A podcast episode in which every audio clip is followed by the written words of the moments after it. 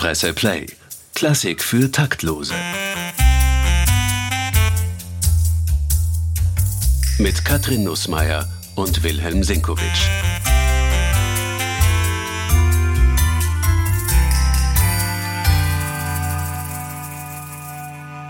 Lieber Willi, welche ist die berühmteste Oper der Welt? Die Zauberflöte von Mozart. Welche Oper hat Arien, die jeder mitsingen kann und die viel mehr Leute kennen, als sich eigentlich mit klassischer Musik auseinandersetzen? Ebenfalls die Zauberflöte. Welche Oper wird am häufigsten als Kinderoper inszeniert? Ebenfalls die Zauberflöte. Und Dicht welch- gefolgt von Hänsel und Gretel, aber immer noch die Zauberflöte, ja. Und welche Oper ist die unlogischste, wirrste und rätselhafteste von allen? Würde ich sagen, die ägyptische Helena von Richard Strauss und Hofmannsthal, aber nein, auch die Zauberflöte. Ich gebe es zu, ja. Gut, da ist es doch aufgegangen. Also wir reden heute über die Zauberflöte. In einem Programmtext von der Dresdner Semperoper wird diese Oper so beschrieben. Eine Mischung aus Kasperl-Unsinn und Freimaurertiefsinn, unzeitgemäßer Misogynie und tiefster Menschlichkeit mit schlichtweg himmlischer Musik. Was sagst du dazu? Umreißt es für dich, was diese Oper ausmacht? Es umreißt das, was man allgemein über dieses Stück sagt, wenn man es kennt, wenn man es ein bisschen kennt. Ich glaube, dass wir einige dieser Dinge ein bisschen relativieren können, vor allem die Misogynie, wenn wir tiefer in dieses Stück eindringen. De facto ist es so, dass mir seit vielen Jahren klar ist, dass die Zauberflöte ein Stück ist, apropos Kinderoper, wo man ohne weiteres, obwohl, wie du richtig sagst, es eine der verwirrendsten Handlungen ist, die es überhaupt gibt, ein Stück, das man als Kind mühelos begreift, wie man ja auch jedes Märchen von den Brüdern Grimm sofort annimmt. Alles, was da an Wirrnis auch drinnen ist, also die Märchen sind ja alles andere als irgendwie klar und straight erzählte, einfache Geschichten. Da passieren ja auch die unglaublichsten Dinge und man weiß nicht, wo kommt der jetzt her, ist einem Kind völlig wurscht. Der kommt halt und stiftet Verwirrung. Der Zauberer oder die Hexe oder was weiß ich nicht. Der Jäger, und der Wolf. Der Jäger, der Wolf, der böse Wolf, ist der wirklich so böse und so weiter. Also Ja, ja. keiner weiß was. Aber ein Kind begreift das Stück sofort. Je öfter man es sieht, umso verwirrender wird es. Aha, das ist spannend. Weil sich bei jedem Zuschauen, bei jedem Zuhören, je- nach Adoleszenz, sagen wir so, immer neue Türen öffnen. Zu diesem Stück hat man, anders als jetzt, sagen wir mal, zu Tosca von Puccini, die ein toller Krimi ist. Nur das immer gleich. Nicht? Der eine wird gefoltert, der zweite wird erstochen, die dritte springt von der Engelsburg in den Tiber. Das ist so. Selbst bei der verrücktesten Inszenierung wird sich daran nicht ändern. Da öffnet sich keine neue Tür und man entdeckt eine neue Dimension. Bei der Zauberflöte sieht man die Figuren jedes Mal ein bisschen anders. Und das hat nichts mit der Inszenierung zu tun, sondern mit dem Zugang, den man selber als Zuschauer kindlich, wie man nun mal ins Theater gehen soll, findet. Jedes Mal in jedem Reifezustand des Lebens hat man einen anderen Blick auf das, was da erzählt wird, wie es erzählt wird, wer der Gute, wer der Böse ist und so weiter. Dieses Stück ist jedes Mal anders. Das ist wie ein Vexierspiel. Das ist wie, wie heißen diese Dinge, wo man da hineinschaut und dreht und dann tun sich die Kaleidoskope. Kaleidoskope, ganz genau. Es ist wie ein Kaleidoskop. Es sind immer dieselben Dinger drinnen, Ja. nur die ordnen sich jedes Mal anders. Ist vollkommen verrückt. Deswegen wird dieses Stück auch, auch deswegen, sagen wir, wird dieses Stück auch ununterbrochen gespielt, weil das ist ja auch so wie mit einem Rätsel, dem man immer weiter auf den Grund gehen will. Jetzt denkt man sich, man sieht das zum ersten Mal als Achtjähriger, denkt sich vollkommen klar alles. Ja? Dann sieht man es als 14-Jähriger und es ist schon nicht mehr so klar und als 20-Jähriger ist es schon vollkommen verwirrt und dann lässt es einen ja nicht mehr los, weil man denkt sich wieder Zauberflöte, na irgendwann, ist es, das, das gibt's ja nicht und dann geht man wieder hin und dann ist wieder anders. Das heißt, man bringt seine eigenen Erfahrungen rein und hat dann immer Absolut. wieder neue Blicke. Schauen wir mal, ob wir in der heutigen Folge es schaffen, ein paar dieser möglichen Türen aufzustoßen und einfach für Hörer mit unterschiedlichstem Zugang zu dieser Oper etwas Neues bereitzuhalten, genauso wie wir für Hörer, die noch nie etwas von der Zauberflöte gehört haben, hier sozusagen eine kleine Einführung geben können.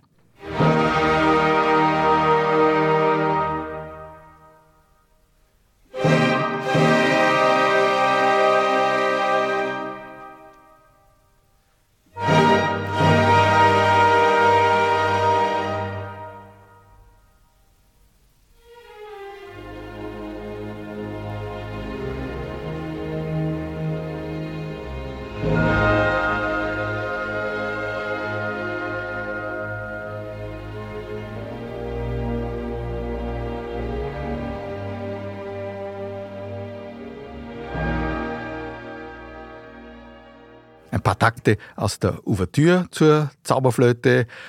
Wie gesagt, die meistgespielte Oper der Welt. Was muss man denn über diese Oper zunächst einmal wissen? Was sind so die Eckdaten? Ja, wir müssen uns vorstellen, diese Musik ist zum ersten Mal erklungen in einem Wiener Vorstadttheater. Das heißt, Mozart, der ja einer der hofierten Komponisten seiner Zeit war und der gewöhnt war, dass seine Stücke am Burgtheater, am alten Burgtheater uraufgeführt worden sind, also von der Entführung aus dem Serail über Figaros Hochzeit bis Così fan tutte, Don Giovanni war eine Ausnahme, ist alles am Burgtheater gespielt worden im Beisein des Kaisers. Entführung war deutsch, weil der Kaiser das Nationalsingspiel gründen wollte und äh, gemeint hat, der Mozart soll doch gefälligst also ein deutsches Singspiel schreiben. Die anderen Stücke waren italienisch, wie es damals eigentlich üblich war. Die große Oper italienischsprachig, ein bisschen so wie heute. Plötzlich geht er in die Vorstadt, weil Emanuel Schikaneda, ganz berühmter Theatermacher seiner Zeit, ein eigenes Haus gehabt hat, ein eigenes Theater im Freihaus. Das ist dort wo die neue Technische Universität heute den Karlsplatz verschandelt. Also was damals Vorstadt war, was heute natürlich längst Innenstadt ist. Absolut, damals vor den Stadtmauern. Ja. Und wir sprechen von den 17... 1791 sprechen wir. Okay, also nicht? schon zu seinem Lebensende, zu Mozarts Lebensende. Zu Mozarts Lebensende. Es ist die letzte Uraufführung, die er erlebt hat. Nicht das letzte Stück, das er komponiert hat, das war die Krönungsoper in Prag für Leopold II den Bruder von Josef II., der 90 gestorben war. Aber die Zauberflöte war schon fertig. Dann ist er nach Prag gereist, um La Clemenza di Tito äh, zur Uraufführung zu bringen. Und dann kam er zurück und dann konnte er mit dem Schikaneder zusammen, der die wichtigste oder eine der wichtigen Rollen in dem Stück gespielt hat, nämlich den Papageno, kommen wir dann noch drauf. Also das hat er für sich selber geschrieben. Und plötzlich war es wieder ein Singspiel, weil in der Vorstadt und für ein ganz anderes Publikum. Also für ein, wir würden heute sagen, ein bürgerliches Publikum, das dort hingegangen ist, im Freihaustheater und Schenkelklopfen sich eine etwas, wie wir schon gesagt haben, rätselhafte Komödie angeschaut hat, wo aber sehr populäre Figuren drinnen vorgekommen sind, die aus dem Vorstadttheater in diese große Oper quasi sich hereinschleichen. Okay, also damals hat man Singspiel gesagt, heute subsumiert man das aber ja auch unter Oper. Ja, Oper ist es. Ein Singspiel ist auch eine Oper, mhm. ist eine Opernform, so wie die Entführung aus dem Serail oder interessanterweise auch Beethovens Fidelio. Singspiel ist das, wo die Zwischentexte, die, die eigentliche Handlung nicht gesungen wird, sondern, sondern gesprochen. gesprochen. Also es, wird, es gibt Dialoge, gesprochene Dialoge. Und das, was gesprochen wird und auch der Text, der gesungen wird, den hat eben dieser Herr Schikaneder geschrieben. Die Musik hat Mozart dazu komponiert. Die Musik hat Mozart komponiert und er hat noch erlebt, dass diese Oper ein Riesenerfolg wurde, aber er hat das, äh, die Uraufführung nur um ein paar Wochen überlebt und Schikaneder hat mit der Zauberflöte wahnsinnig viel Geld verdient und konnte sich von dem Erlös davon, von den Eintrittskarten, konnte er sich das Theater an der Wien errichten. Also das Theater an der Wien hat deswegen an der rechten Seitenfront ein Papageno-Tor, das ah. an die ah. Zauberflöte erinnert, nicht weil die Zauberflöte dort uraufgeführt worden ist, sondern weil Schikaneder es mit dem Erfolg der Zauberflöte finanzieren konnte. Also das Theater an der Wien, das es ja heute noch gibt, basiert auf dem Sensationserfolg der Zauberflöte. Wunderbar. Und um diesen Erfolg, der ja bis heute anhält, ein bisschen besser verstehen zu können, führen wir jetzt einmal durch dieses Stück. Lass uns doch erklären, was hier passiert.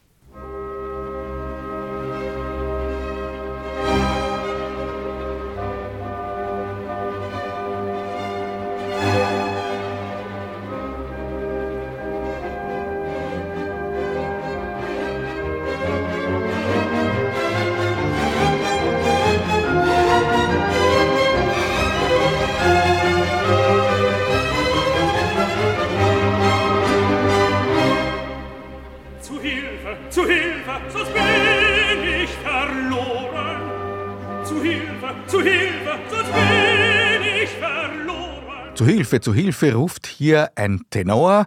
Das ist der Prinz Tamino. Das wissen wir beim Aufgehen des Vorhangs noch nicht, aber jetzt geht der Vorhang auf zu dieser hektischen Musik und dieser Tamino läuft davon. Wovor läuft er davon? Vor einer schrecklichen Schlange und er fällt in Ohnmacht. Und dann, um es kurz zu machen, kommen drei Damen. Wo die herkommen, wissen wir nicht, aber das ist eben wie im Märchen. Kein Kind fragt. Es kommen die drei Damen, erlegen die Schlange.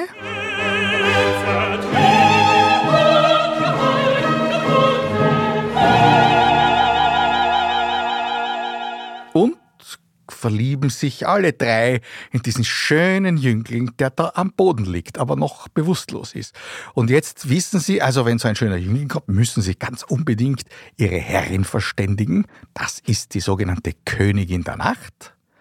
Und die eine will da bleiben, die andere will da bleiben, die dritte will da bleiben. Na, wer geht denn jetzt verständigen? Dann einigen sie sich drauf. Also gut, sie gehen alle drei. Und sie lassen den Termin da liegen. Jetzt müssen wir mal wissen, das spielt in einer Welt, die in zwei Reiche gespalten ist. Es gibt das Land des Lichts und das Land der Dunkelheit. Wir befinden uns jetzt im Königreich der Dunkelheit, Königin die von der Nacht. von der Königin, der, Nacht genau. regiert wird.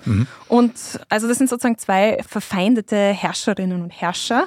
Das wissen wir aber noch nicht. Das wissen wir noch Zeitpunkt. nicht, genau. Ja, Das, sagt, das ist jetzt quasi der Spoiler, damit wir da uns besser auskennen. dass wir uns der besser Termino auskennen. kommt aus keinem dieser beiden Königreiche. Das ist ein fremder, Er durchreisender ein, Prinz. Genau, so, ein, ein Prinz auf der Durchreise. Das Mhm. wird auch ganz klar in der nächsten Szene. Da kommt nämlich, während der noch ohnmächtig ist, ein Vogelfänger daher.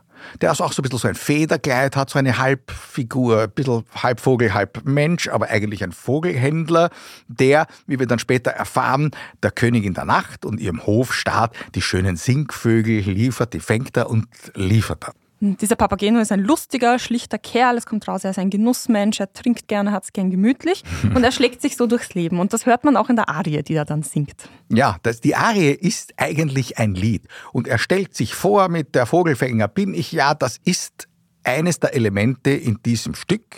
Wir haben die hektische Anfangsszene gehört, das ist sehr dramatisch.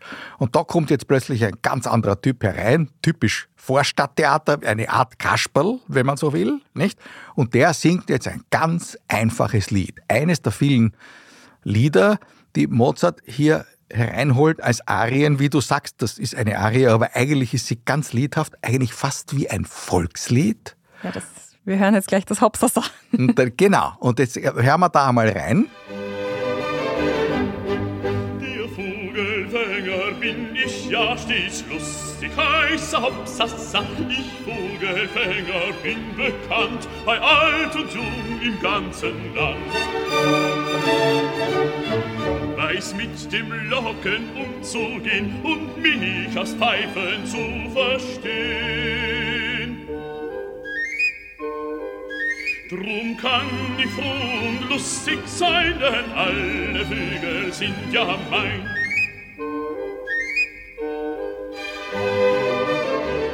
So singt also dieser Papageno. Das ist ein Mann wie du und ich, also für die Vorstadtbühne. Das Publikum hat sich mit dem sofort solidarisiert sozusagen. Das ist einer von uns. Der trinkt gern, isst gern und singt einfache Lieder. Nicht? Das ist eine der Elemente, eine der Ebenen der Zauberflöte, dass sie auf wirklichen Volksliedcharakter, volkstümlichem Charakter aufbaut. Und der kommt und findet diesen Prinzen. Und im Dialog zwischen den beiden kommt dann irgendwie heraus, dass wir uns hier in einem sonderbaren Reich befinden, das von der sternflammenden Königin, so wird sie genannt, beherrscht wird, also das Reich des Nächtlichen, das ahnen wir jetzt dann schon, nicht? Und der Tamino sagt, ja, er ist ein Prinz. Und was ist ein Prinz? Naja, das ist ein, der Sohn eines Königs, der über viele Länder und Menschen herrscht, aber irgendwo draußen. Und er hat sich halt da irgendwie verirrt. Papageno behauptet jetzt mehr oder weniger, er hätte diese Schlange, diese böse Schlange erlegt. Dann kommen aber die drei Damen wieder, legen ihm ein Schloss an den Mund, dass er nicht wieder lügen kann, weil sie waren es natürlich, die den Tamino befreit haben. Und sie haben eine Aufgabe für den Tamino. Ja, sie zeigen ihm nämlich das Bild der Tochter der sternflammenden Königin. Und Tamino sieht dieses Bildnis und verliebt sich sofort. Und es kommt die berühmte Bildnisarie des Tamino. Und jetzt haben wir gesagt, also gut, der Papageno, der einfache Mann wie du und ich, der singt ein Strophenlied. Das kann man sich gut merken, können alle nachpfeifen, nachsingen. Kein Problem, merkt man sich vielleicht sogar den Text. Die imaginäre Liebeserklärung des Tamino an die Pamina, an die Tochter der Königin, ist eine hochkomplexe Arie, Wir werden sie jetzt nicht ganz spielen, aber wir spielen den Anfang, damit man hört ungefähr. Auch das kennt man. Dieses Bildnis ist bezaubernd schön. Können auch viele zitieren. Das Mitsingen ist hier schon viel, viel schwerer. Und da schreibt Mozart eine Arie, in der sich keine einzige Phrase wiederholt. Was sagt uns das? Der simple Papageno mit seinen Strophenliedern, der kann da noch fünf, sechs Strophen dazu dichten, wie es ihm gerade geht. Der Tamino, beim Anblick des Bildes, verwandelt sich. Der ist, nachdem er dieses Bild gesehen hat, nicht mehr dasselbe, wie er vorher war.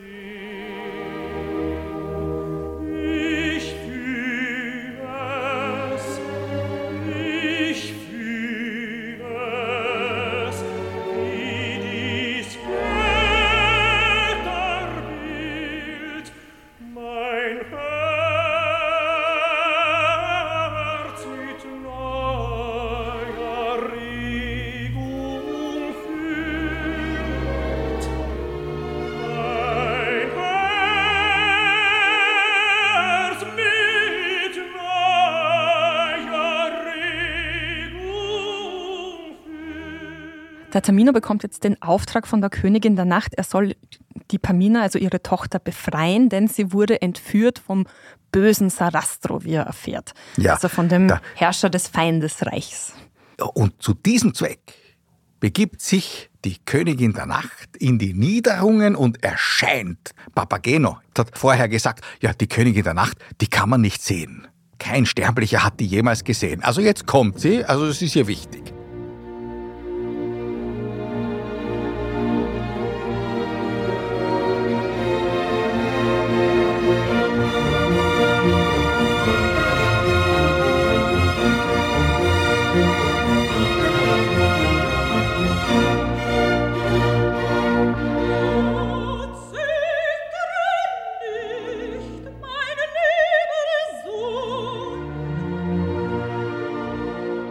Sie hat ihm das Bild schicken lassen, damit er sich verliebt. Und jetzt sagt sie ihm, sie leidet ganz furchtbar, denn ein böser Dämon hat ihr diese Tochter entführt. Tamino ist ausersehen, er soll die Tochter zurückbringen. Also natürlich Feuer und Flammen sagt, das Und mache ich. dafür kann er sie dann heiraten. Das wird ihm in Aussicht gestellt. Das wird ihm in kann Aussicht er sie gestellt. behalten, Ja, sozusagen, genau. wenn er sie wiederfindet. Ja. Er bricht dann mit dem Papageno auf, bekommt aber noch ein paar Hilfsmittel mit. Und zwar ein zauberhaftes Glockenspiel Mhm. und eine Zauberflöte. Ja. Das ist jetzt also der Auftritt der Titelfigur. Sozusagen. Zauberflöte die tritt auf, Zauberflöte. genau, ja. Worin besteht die Zauberkraft dieser Flöte? Die Zauberkraft dieser Flöte, auch die Zauberkraft des Glockenspiels, besteht darin, dass man quasi magische Kräfte hat. Das Glockenspiel vom Papageno kann sogar irgendwie momentan die Szenerie zum Stehen bringen, was dann gleich ganz wichtig werden wird. Und die Zauberflöte, ja, das weiß man noch nicht, wozu die gut ist, aber wir werden dann sehen, sie wird eine wesentliche Funktion haben im Laufe der Handlung. Und was ist das für eine Flöte? Eine Blockflöte, eine Querflöte? Das ist eine Querflöte, liebe Katrin. Wir haben schon eine Sendung gemacht über die Blockflöte, aber ich muss dich enttäuschen. Das ist in der Regel eine Querflöte. Es ist ja so, der Papageno. Der hat hat ja ein eine Er- Panflöte, oder? eine Panflöte und hat Ja. sein Erkennungssignal. Das muss dann immer wer aus dem Orchestergraben spielen, während er so tut auf der Bühne, als würde er spielen, oder spielt das normalerweise wirklich der Papageno-Darsteller? Also ein guter Papageno-Darsteller kann das selber. Gut, die beiden brechen also auf zu ihrer Heldenreise. Damit beginnt die klassische Heldenreise. Das haben wir in so vielen Fantasy-Geschichten. Genau. Es gibt einen Auftrag, es gibt einen Preis zu gewinnen und natürlich muss man sich dabei beweisen und Tapferkeit unter Beweis stellen. Das machen diese beiden Männer und sie ziehen zur Burg von Sarastro. Und dort angekommen werden wir mal Zeugen als Zuschauer von einer unschönen Szene, weil Monostatos, der Handlanger von Sarastro, ähm, hat die Pamina dorthin gebracht und versucht, sie zu vergewaltigen. Ist je nach Inszenierung, natürlich wird das, wenn es für Kinder ist, wird es ein bisschen unterspielt, aber jedenfalls, dass der Monostatos ein Auge auf Pamina hat, ist ganz eindeutig. Aber in dem Moment erscheint Papageno. Er platzt herein und er bewahrt sie davor. Dadurch bewahrt er sie davor. Es ist so, dass die beiden voreinander erschrecken. Das ist ganz witzig. Der Monostatos ist ein Schwarzer. Papageno ist ein, Ein- ein etwas, Vogelmensch. ein Vogelmensch und die beiden schauen einander ins Auge und erschrecken voreinander. Der Monostatos läuft davon. So bleibt der Papageno allein mit Pamina. Also er hat die Königstochter gefunden und die beiden vertrauen sich einander nun an. Und er sagt, ja du, da ist einer da, der Prinz, der wird dich retten. Also er kommt gar nicht auf die Idee, dass er sie ja auch retten könnte, weil, also, weil er ist ja von, von, den, von den niedrigen Stellen. Das muss überlässt er natürlich- schon dem Prinzen. Das, das muss der Prinz machen, aber die beiden sind sich einig, na dann, laufen wir so schnell wie möglich davon. Ein ganz wichtiges Duett findet da statt.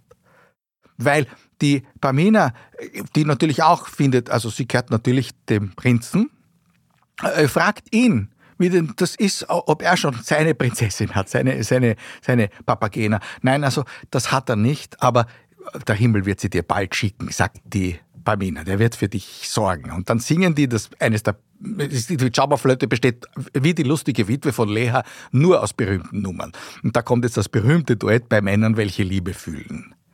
Und Mann und Weib und Weib und Mann reichen an die Gottheit an. Das singen die beiden miteinander. Der Papageno mit der Pamina. nichts jenes sei als Wein und Mann. Nächste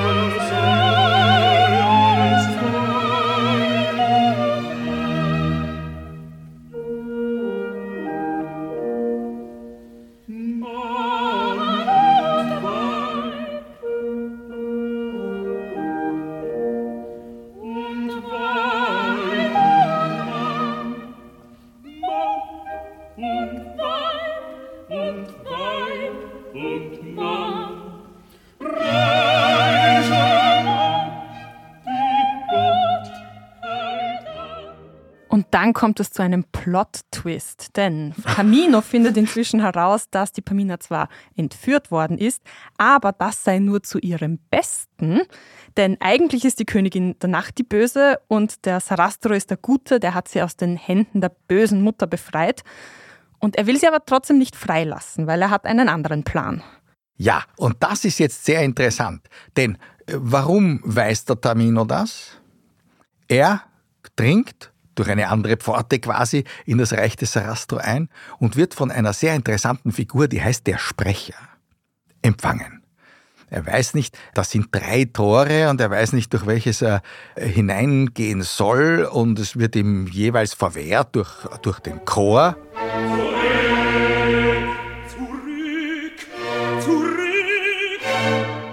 Zurück, heißt er, also da darf er nicht rein. Und beim dritten Tor erscheint der Sprecher. Und der sagt ihm, was möchtest du da? Nicht? Das ist eine ganz wichtige Szene. Und der Tamino sagt, ja, also das ist, da ist eine grauen, grauenhafte Entführung passiert und, und äh, er muss das rächen und er muss dieses Mädchen. Und er sagt, aha, und woher weißt du das? Ja, also ein unglücklich Weib hat mir das gesagt, nämlich die Königin der Nacht. Ein Weib hat also dich be ein Weib tut wenig, plaudert viel. Du Jüngling glaubst dem Zungenspiel?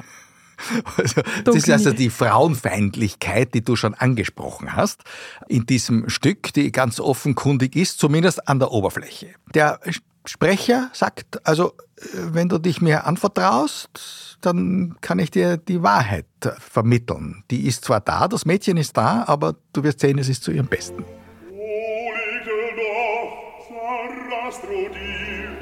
Die Absicht seiner Handlung?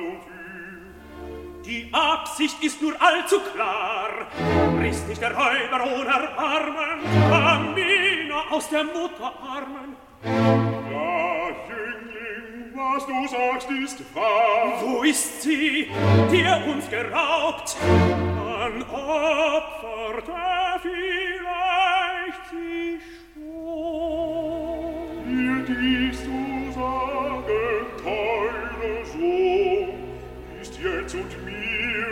noch nicht erlaubt.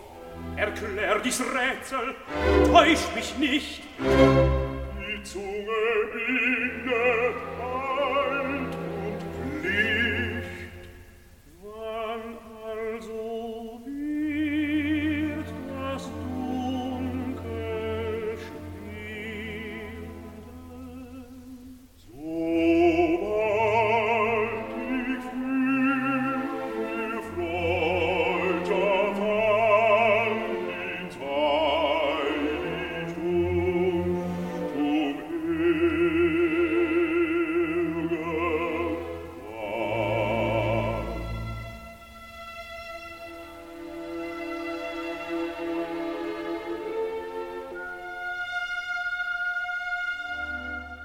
In der Zwischenzeit sind Papageno und Pamina geflohen, werden aber wieder eingefangen von Monostatos. Und da kommt jetzt das Glockenspiel vom Papageno ins Spiel. Der spielt das Glockenspiel und Monostatos und die bösen Häscher werden zumindest kurzfristig gebannt.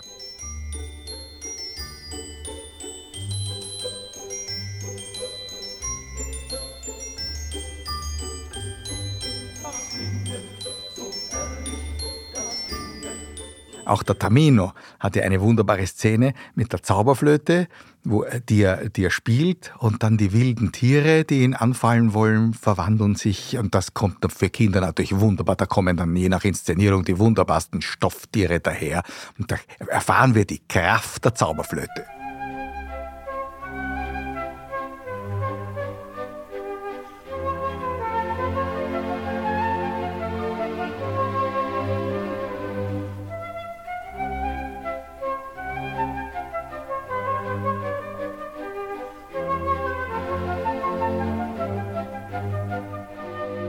Schlussendlich erscheint Sarastro mit seinem Gefolge und Pamina kniet hin und sagt, ich habe gesündigt, ich wollte deinem Reich entfliehen. Aber, sie sagt auch, der böse Moor, der wollte Liebe. Jetzt sieht also Tamino und äh, Papageno sieht es auch, wie es einem geht, der im Reich des Sarastro unbotmäßig ist. Er hat von der Pamina Liebe verlangt und wird sofort bestraft. 77 Hiebe auf die Sohlen. Drastische Strafe. Mhm. Und der Sarastro verkündet doch an dieser Stelle auch, was sein eigentlicher Plan ist. Er möchte dem Tamino die Pamina geben, allerdings muss er sich dafür erst würdig erweisen. Und das kann er tun, indem er drei Prüfungen besteht. Er wird in den Prüfungstempel eingeführt und sehr zu seinem Missfallen muss Papageno mitgehen. Er sagt, ich will ja gar keine Prüfungen. Da kommt wieder das wienerische Volkstheater. Also ich will keine Prüfung, aber er wird gar nicht gefragt. Er wird also da mit hinein und die beiden werden in den Prüfungstempel. Vorhang, erster Aktschluss.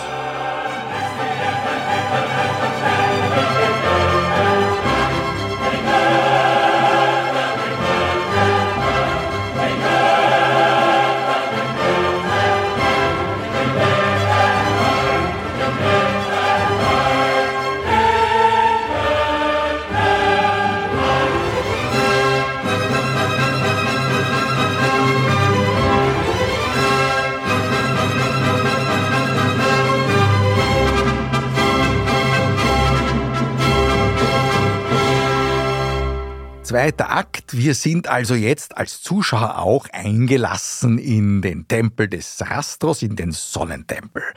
Und dort findet eine wichtige Sitzung statt, wo die Priester dieses Sonnentempels von dem Oberpriester Sarastro angeleitet darüber befinden, ob das eine gute Idee ist, dass man den Prinzen einer Prüfung unterzieht und ihn dann mit Pamina zusammenführt. Und da wird länger verhandelt, aber sie beschließen, ja, das wird so sein.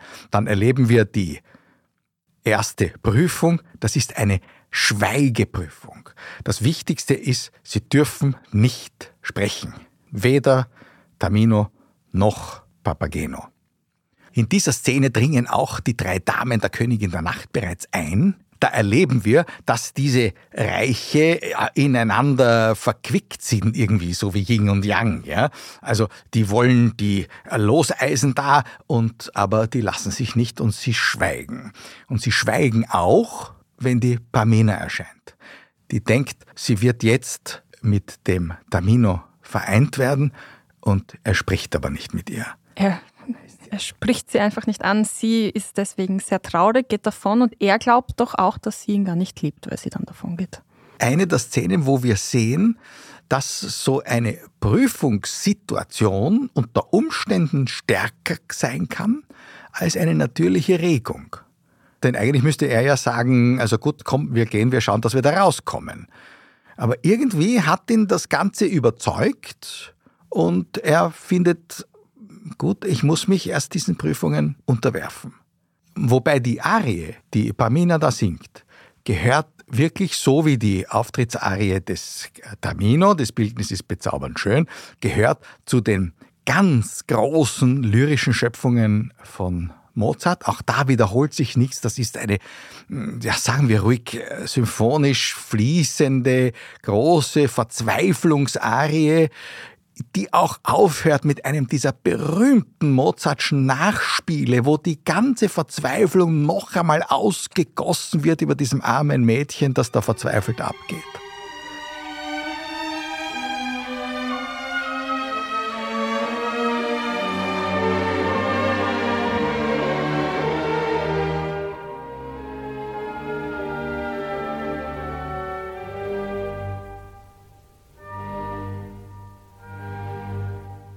Inzwischen ist auch die Königin der Nacht angekommen im Tempel des Sarastro. Die Pamina denkt, sie ist jetzt gerettet, ihre Mutter ist da, um sie zurückzuholen, aber die Mutter ist kaltherzig.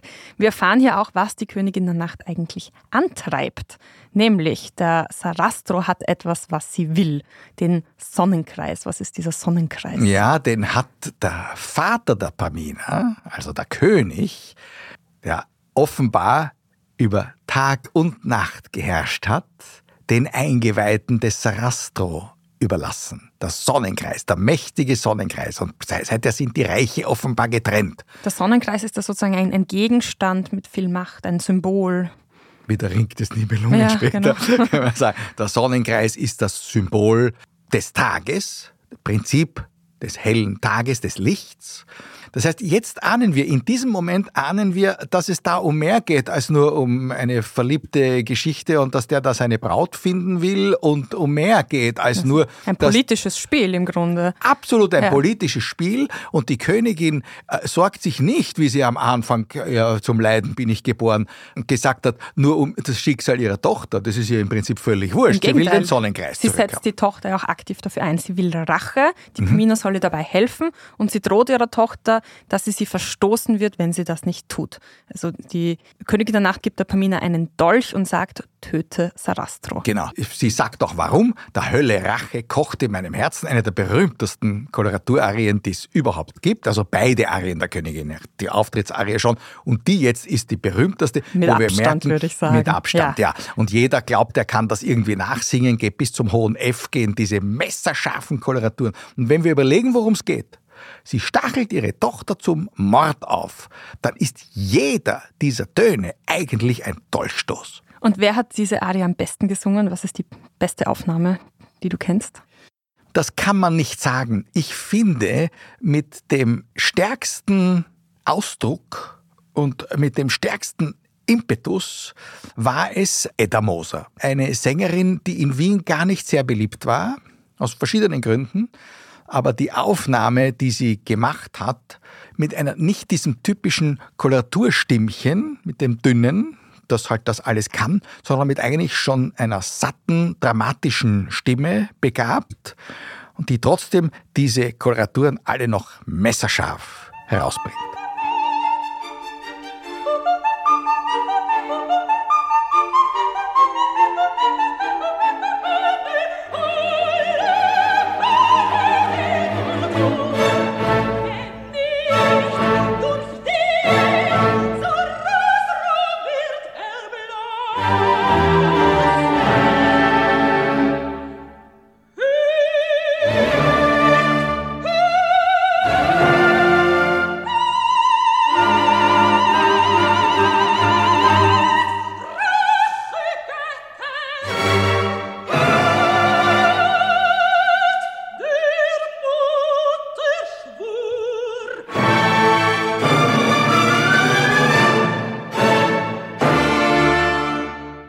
Indessen im Prüfungstempel muss auch Papageno versuchen, das Schweigen zu üben, aber er schafft es nicht ganz. Er kann das Plappern nicht unterlassen. Also im Fall der Pamina schafft auch er es weil er von den Priestern bereits äh, mit Speis und Trank bedient worden ist und gut findet abgelenkt. ja gut abgelenkt und, und auch standfest, wenn es nicht um ihn selber geht.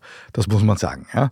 Ähm, er hat auch eine Begegnung, nämlich mit einer jungen Dame, die sich zunächst allerdings nicht outet, sondern sie kommt als altes Weib herein und bringt ihm einen Krug Wasser, nachdem er sich beschwert hat, dass er nicht einmal was zu trinken kriegt. Also sie bringt ihm Wasser, und er probiert das und sagt, Wasser, da kann man nichts machen, aber immerhin, es ist Wasser. Er findet sie total sympathisch und sagt, naja, also mein Liebes, hast du auch äh, einen Freund? Und sie sagt, ja, ich habe einen Freund. Ist der auch so jung wie du? Nein, er ist um zehn Jahre älter. Oje, und wo ist er denn, dein junger Freund? Und sie zeigt auf ihn und sagt, da sitzt er ja. Was, ich bin dein Freund? Ja, ja, genau. Und sie offenbart sich kurz, dass sie ein ganz junges, fesches Mädel ist. In, in der Gestalt in einer alten Frau. Und, da sehen wir, wie hart die Prüfungen im eingeweihten Tempel ist. Die kriegst du nicht jetzt, du musst erst die Prüfungen bestehen. Und die, diese Papagena wird ihm sofort wieder entzogen. Und das ist der Moment, wo er sagt, also gut, also jetzt schweige ich auch. Aber ganz und, konsequent sind sie nicht bei diesen Prüfungen, weil er hat ja schon gesprochen mit ihr. Also er hat das Schweigen ja, ja gebrochen. Ja. Na gut, aber wenn er, wenn er, wenn er dann wieder brav ist, äh, dann geht's. Dann ja. geht's doch. Gut. Jetzt muss natürlich irgendwann in diesem Stück müssen die Paare dann irgendwie doch zusammengeführt werden. Und wir haben jetzt erlebt, dass der Tamino aus Sicht der ihn prüfenden Priester stark genug ist, im entscheidenden Moment der Pamina sich zu verwehren, zu schweigen und dieses Mädchen eigentlich beinahe in den Tod gehen zu lassen. Denn es gibt da auch noch nicht nur drei Damen, sondern auch drei Knaben, die die beiden Eindringlinge auf ihrer Reise führen. Und die halten dann, im Beginn des zweiten Finales, die Pamina davor zurück, sich umzubringen. Sie hat ja den Dolch.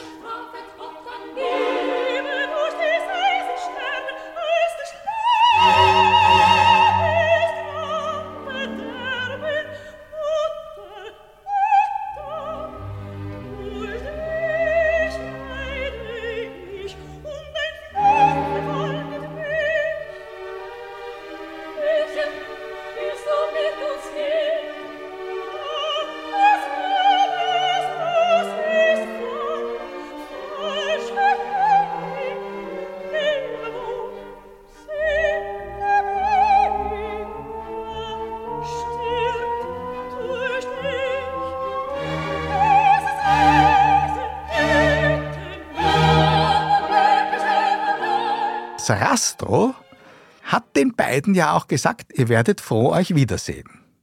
Aber ihr müsst erst die Prüfungen machen. Also, Aber das fällt ja. natürlich schwer, in so einer Situation zu glauben. Ja, weil ne? der Sarastro ist jetzt auch nicht unbedingt der vertrauenswürdigste. Haben wir ja gesehen auch. Ja. Also das ist alles nicht so einfach. Es ist noch immer Spuken in den Köpfen, ja, die Vorstellungen, die am Anfang des Stücks durch die Königin der Nacht, dass der ein Böser ist und alle entführt hat und so weiter, die spuken ja in unseren Köpfen noch ein. Noch sind wir ja nicht sicher. Das ist ja das Tolle an dem Stück, dass auch das Publikum eigentlich langsam überzeugt werden muss. Mhm. Und jetzt sehen wir dann vor der letzten Prüfung. Tamino sieht sich jetzt den beiden Geharnischten gegenüber, die den letzten Teil des Tempels, in dem die Prüfung stattfindet, bewachen. Das ist eine ganz barocke, düstere, böse Musik eigentlich.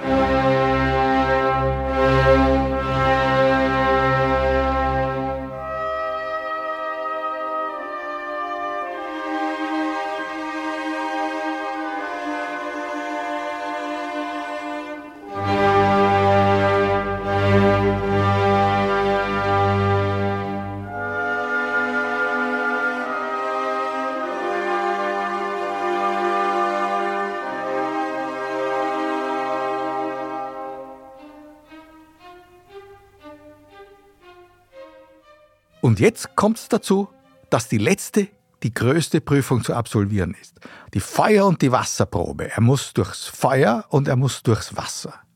Und jetzt kommt das Ungeheuerliche. Von ferne ruft Pamina und sagt Tamino halt und bringt die Zauberflöte. Ah, so, du hast noch was vergessen, das brauchst du wohl auf genau deiner. Genau das ist es. Und sie enthüllt das Geheimnis der Zauberflöte. Der Vater, der den Sonnenkreis den Eingeweihten übergeben hat, hat diese Flöte aus der tausendjährigen Eiche herausgeschnitzt. Und diese Flöte, die führt uns jetzt. Jetzt kommt etwas Wichtiges. Nicht der Tamino geht durch Feuer und Wasser, sondern Tamino und Pamina.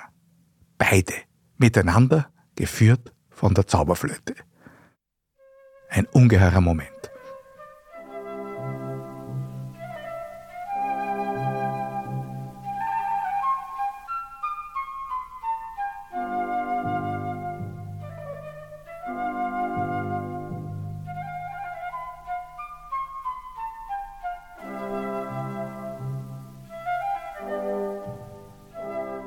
Ganz sanfte Musik für diese Prüfungen, denn die beiden schweben ja mit der Zauberflöte da quasi durch.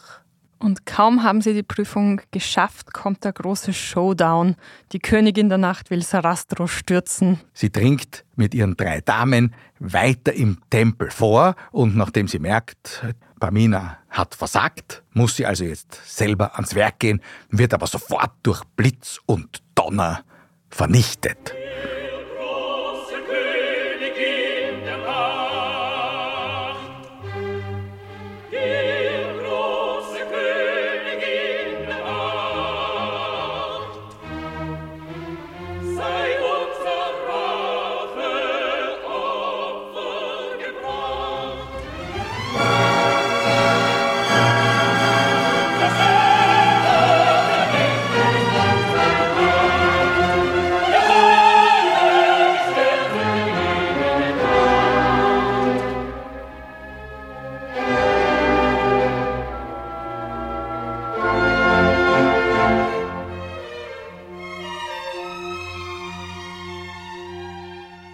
Geprüft wird ja auch Papageno. Und der ist jetzt so verzweifelt, dass ihm diese wunderbare, dieses hübsche Mädel sofort wieder weggenommen worden ist, dass er sich eigentlich erhängen möchte.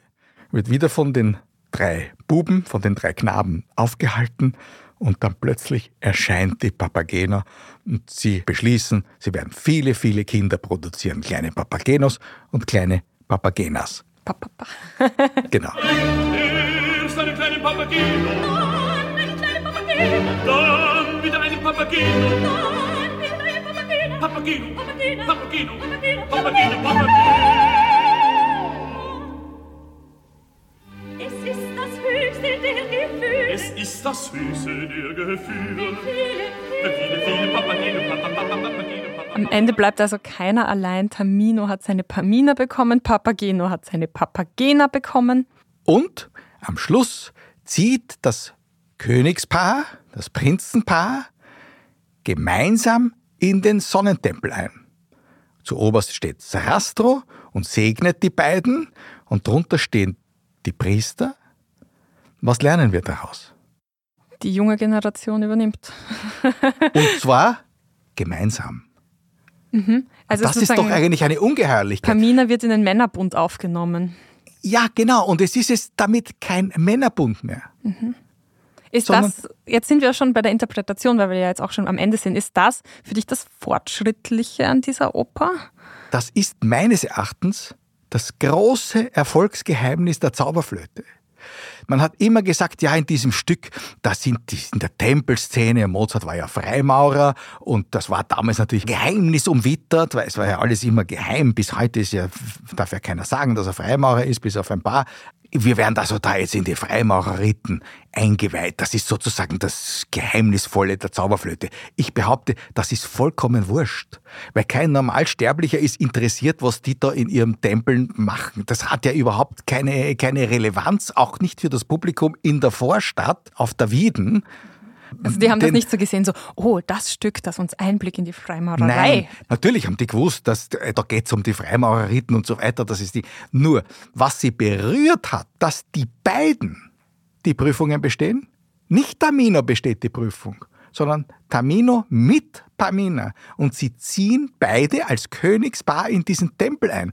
Das ist eine Ungeheuerlichkeit und hat auch mit den rein männerbetonten Freimaurerbünden gar nichts zu tun. Die eigentliche Botschaft der Zauberflöte ist auf zwei Ebenen. Wir haben gesagt, das Stück läuft auf zwei Ebenen. Wir haben ja auch erlebt, Papageno kriegt die Papagena, Tamino kriegt die Pamina. Die beiden ziehen in den Tempel ein. Das ist eine neue Zeit, eine neue Generation, Mann und Frau. Und wer hat das in dem Stück beschworen? Papagena und Pamina. Bei Männern, welche Liebe fühlen. Die Conclusio, Mann und Weib und Weib und Mann reichen an die Gottheit an. Das Und ist das Wesentliche.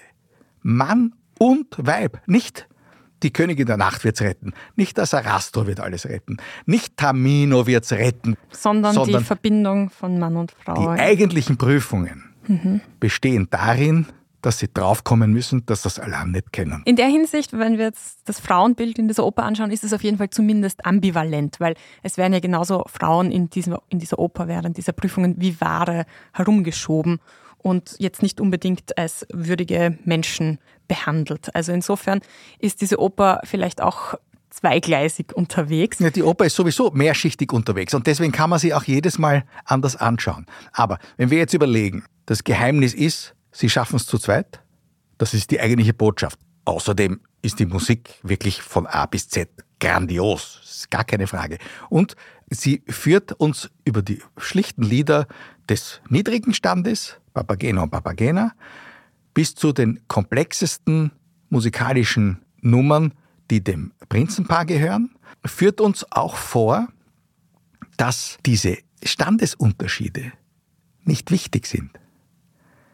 Denn dass das eigentliche Geheimnis der Zauberflöte ein Papageno, also ein Mann des niedrigen Standes, der Vogelhändler, mit der Prinzessin singt, das ist ja eigentlich das Liebesduett. Mann und Weib und Weib und Mann reichen an die Gottheit an. Die können sich nicht kriegen, das stimmt. Aber sie haben beide begriffen, dass es nur Mann und Weib und Weib und Mann sein kann, die miteinander etwas schaffen können, die uns weiterbringen. Ich glaube, das ist das Erfolgsgeheimnis dieses Stückes. Dadurch kommen ja auch diese scheinbaren Verworrenheiten in eins. Das ist eine zutiefst humane Botschaft. Ja, aber ich finde trotzdem, dass diese Oper total wirr ist und man hat zwischendurch das Gefühl, dass die Handlung einfach abzweigt, irgendwo stecken bleibt und dann halt irgendwann wieder zurückkommt. Also es gibt da so viele Nebenschauplätze. Die Schlange am Anfang, was hat die überhaupt für eine Bedeutung? Warum ist, also warum würde man überhaupt einem, ich sage jetzt mal Loser, also jemanden, der von einer Schlange in Ohnmacht fällt, eine Heldenreise anvertrauen? Warum bekommt der Terminer überhaupt diese Aufgabe, wenn er es nicht einmal geschafft hat, eine Schlange irgendwie, einer Schlange zu entkommen? Dann eben dieser Bruch von Gut und Böse, dass auf einmal die einen die Guten sind, dann die anderen. Am Ende weiß man immer noch nicht, wer hier eigentlich gut und böse ist und ob in dem, in dem Sonnentempel jetzt alles mit guten Dingen zugeht und ob, man, ob das jetzt zu unterstützen ist und die Königin der Nacht war die Böse oder ob das irgendwie immer, also es ist total verwirrend, oder? Ja, aber das ist doch das Leben, Katrin.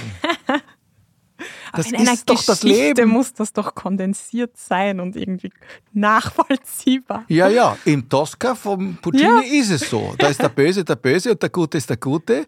Und äh, wir haben ein Krimi und der hat ein Ende, ein klares Ende. Aber das ist das Abbild des Lebens. Du weißt ja, wenn du geboren wirst, auch nicht, was jetzt gut und schlecht ist. Und du wirst immer weiter getrieben vom, vom Leben und dauernd öffnen sich Türen und da scheint etwas gut zu sein. Er entpuppt sich dann als böse. Das ist das pralle Leben. Und der Auftrag, der von dem Stück geht, macht das zu zweit.